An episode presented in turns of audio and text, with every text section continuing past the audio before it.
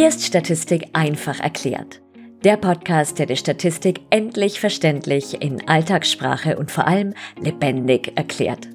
Ich bin Melanie Paul, Psychologin und Dozentin und ich helfe dir, Statistik zu verstehen, an dich zu glauben und die Prüfung zu meistern.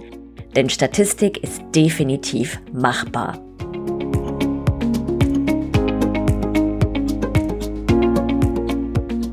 Erinnerst du dich noch ans Vokabellernen für Latein oder Französisch? Aus diesem ganz wunderbaren Vokabelheft, wo man eine Seite mit dem Löschblatt zudeckte und dann emsig vor sich hin memorierte? Das war immer so ein bisschen dröge, finde ich, aber dennoch notwendig. Ganz ähnlich verhält es sich mit dem Lernen der Grundbegriffe der Statistik, die du gewissermaßen im Basecamp der Statistik lernst um dich dann gut gerüstet in die Welt der deskriptiven und später der schließenden Statistik aufzumachen. Heute ist das Vokabellernen dank Bubble und Konsorten etwas angenehmer und unterhaltsamer, als es war, als ich noch in der Schule war, damals. Aber Statistik ist da meines Wissens leider noch nicht im Sprachangebot enthalten. Und deshalb schnüren wir heute deinen Grundbegriffe-Rucksack für die Reise in die weite Welt der Statistik und lernen gemeinsam ein paar Vokabeln. Bereit? Ich schon.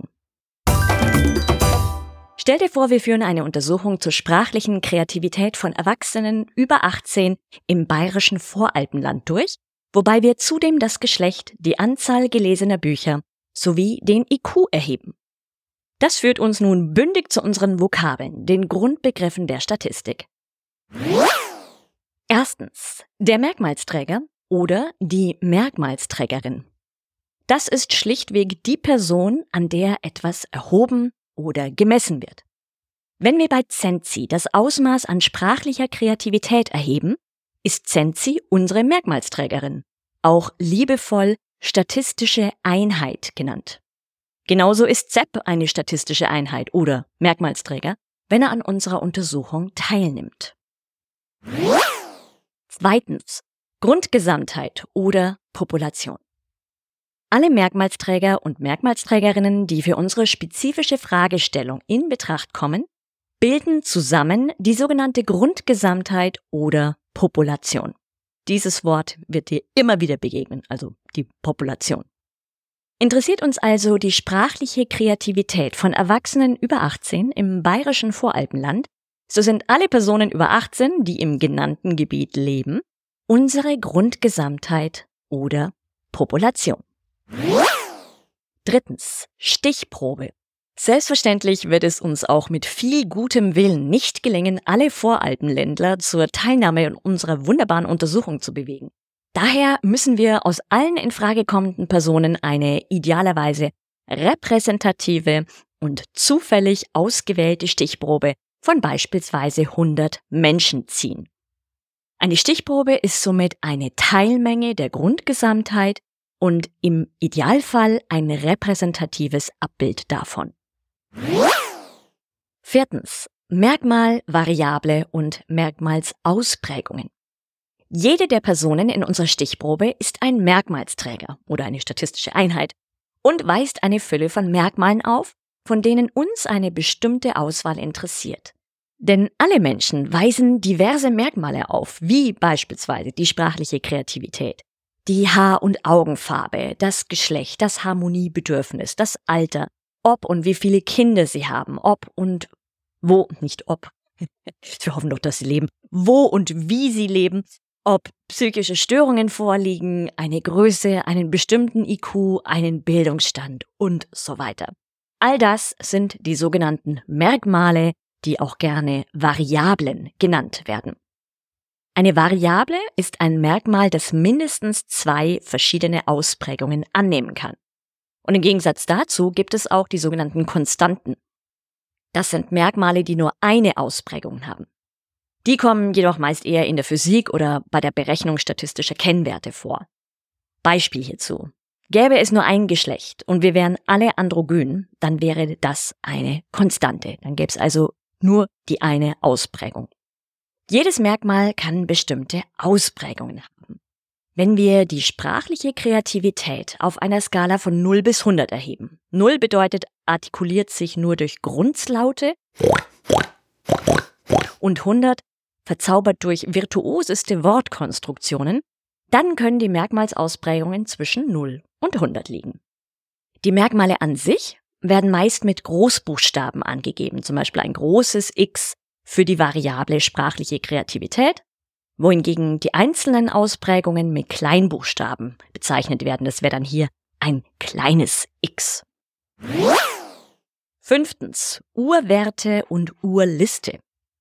Wenn wir nun die sprachliche Kreativität bei unseren 100 Erwachsenen erheben, haben wir 100 verschiedene Werte, wie zum Beispiel 3, 68, 97, 41 und so weiter. Das sind die sogenannten Urwerte. Sie werden auch Rohdaten oder Primärdaten genannt. Und wenn wir die in eine ganz wunderbare Liste schreiben, dann erhalten wir eine Urliste, mit der wir dann anschließend wilde Dinge berechnen können. Bevor es weitergeht, willst du einen leicht verständlichen und vielleicht sogar unterhaltsamen Einstieg in die deskriptive Statistik? Naht die Prüfung unaufhaltsam und du hast keine Lust, stundenlang trockene Statistikbücher zu wälzen oder dir mühsam alles auf YouTube zusammenzusuchen? Willst du in kürzester Zeit so richtig fit werden? dann ist mein Crashkurs für die deskriptive Statistik genau das Richtige für dich. Mit viereinhalb Stunden Videos bekommst du alles Wesentliche in komprimierter und leicht verständlicher Form erklärt. Du kannst dir die Videos wann, wo und so oft du willst ansehen, erhältst alle Folien zum Kurs und kannst jederzeit in den Kommentaren Fragen stellen. Außerdem lernst du mit Spaß, weil ich dir alles in Alltagssprache, lebendig, mit Humor und psychologischen Beispielen erkläre. Den Link dazu findest du unten in den Show Notes. Weiter geht's. Sechstens. Zufallsvariable und Realisierung. Damit es nicht zu langweilig wird, gibt's in der schließenden Statistik meist andere Begriffe für letztlich das Gleiche. Rider heißt jetzt Twix, falls dir der alte Slogan noch was sagt, oder Orange is the new black. So werden die Variablen in der Inferenzstatistik Zufallsvariablen genannt. Das ist oft ein bisschen verwirrend, denn wir überlassen die Auswahl unserer Variablen, die wir erheben, ja nicht dem Zufall. Damit ist vielmehr gemeint, dass das, was beispielsweise bei der sprachlichen Kreativität jeweils herauskommt, zufällig ist und wir das Ergebnis vorher nicht kennen. Wenn wir Hansi den Test auf sprachliche Kreativität vorlegen, wissen wir nicht, was bei ihm rauskommen wird. Wir wissen natürlich, dass Hansis Wert irgendwo zwischen 0 und 100 liegen muss, weil das die Skala ist. Aber welchen Wert er nun genau erzielt, das ist vorab unbekannt und das bedeutet zufällig.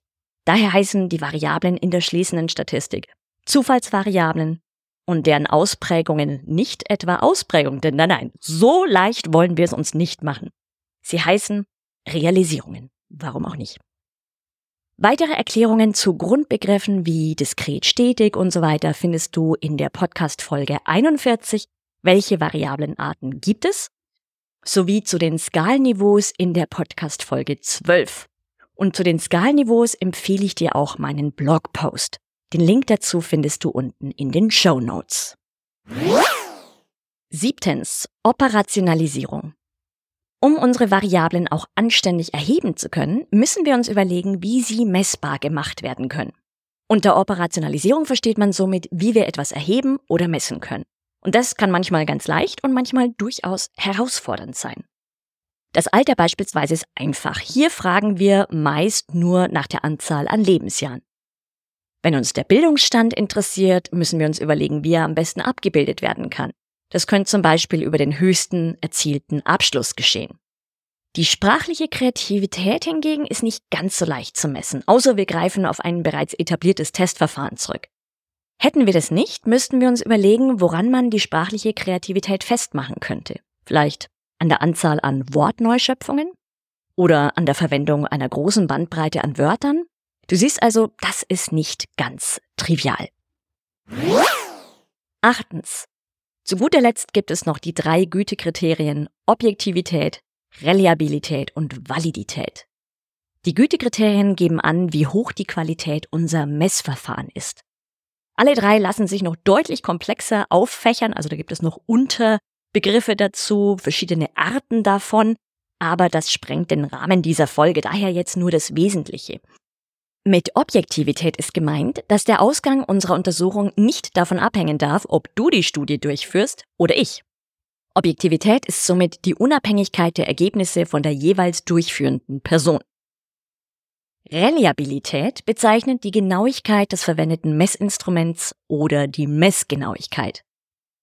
Würden wir uns beispielsweise dafür entscheiden, auch noch das Gewicht bei unserer voralpinen Stichprobe zu erheben, wäre es hilfreich, wenn unsere Waage auch wirklich ganz genau messen würde. Das ist die Reliabilität.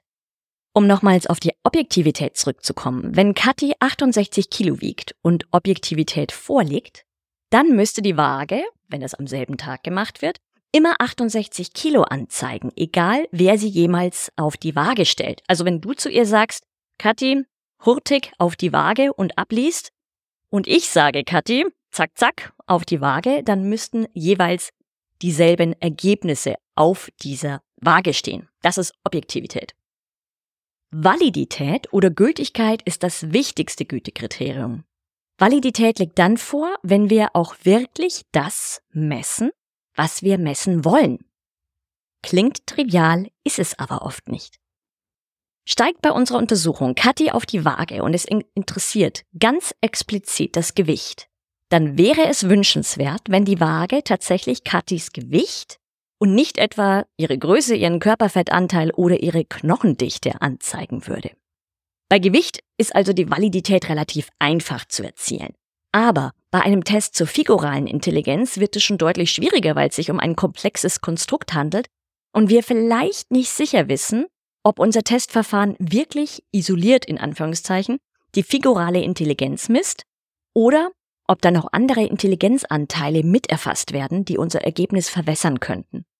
Deswegen ist es wichtig, immer sicherzustellen, dass bei deiner Untersuchung Validität vorliegt und du auch wirklich das erfasst, was du erfassen oder messen willst.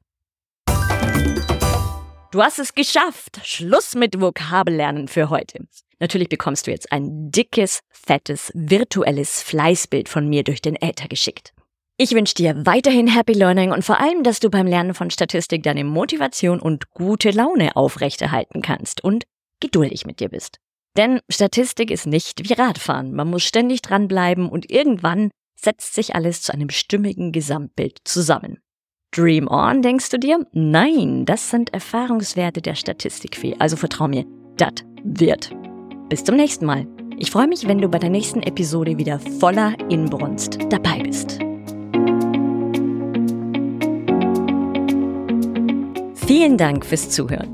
Wenn dir der Podcast gefallen hat, freue ich mich sehr, wenn du ihn abonnierst und eine Bewertung hinterlässt. Lass mich bitte auch wissen, was der größte Aha-Moment für dich war, was dir besonders gefallen hat und welche Themen dich interessieren würden. Und wenn du einen einfachen und verständlichen Einstieg in die schließende Statistik willst, dann schnapp dir meinen 0 Euro Mini-Videokurs Inferenzstatistik Quick and Dirty. Den Link dazu findest du unten in den Show Notes. Jetzt wünsche ich dir noch einen ganz schönen Tag und vergiss nicht, Statistik ist definitiv machbar.